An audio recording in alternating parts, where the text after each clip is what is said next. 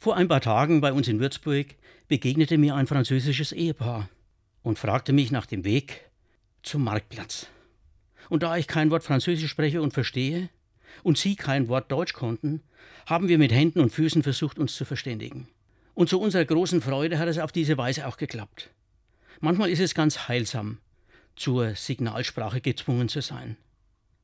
Macht man in dieser Verlegenheit auch die Entdeckung, welche Möglichkeiten man hat, sich wortlos zu verständigen. Mir wurde bewusst, wie aussagekräftig Zeichen und Gesten sein können und wie häufig wir uns auf diese Weise verständigen, auch wenn wir dieselbe Sprache sprechen. Auch die Körperhaltung deutet an, ob wir hörbereit sind.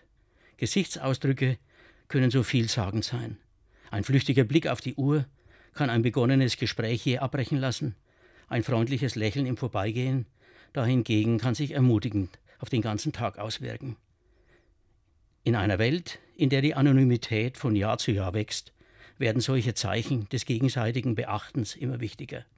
Freundliche Signale könnten so unsere Welt behaglicher machen, und das käme doch letzten Endes allen zugute.